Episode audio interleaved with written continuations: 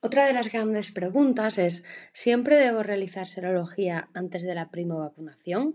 ¿Es suficiente con realizar un test rápido? Eh, la verdad es que la recomendación en pacientes en los que vamos a aplicar la vacuna es realizar un test previo ¿no? para ver eh, el estado. Eh, si bien es cierto que se puede hacer un test rápido, ya que es una forma mucho más cómoda, lo tenemos al momento, sabemos si podemos vacunarlo o no, los test rápidos sabemos que tienen una sensibilidad bastante baja, por lo que la recomendación sería hacer una serología cuantitativa eh, antes de, vacunar. Sí que es verdad que esto a nivel de manejo clínico es un poco más complicado, puesto que tendremos que esperar 24-48 horas el resultado de la serología y luego el paciente deberá acudir otro día a la vacunación.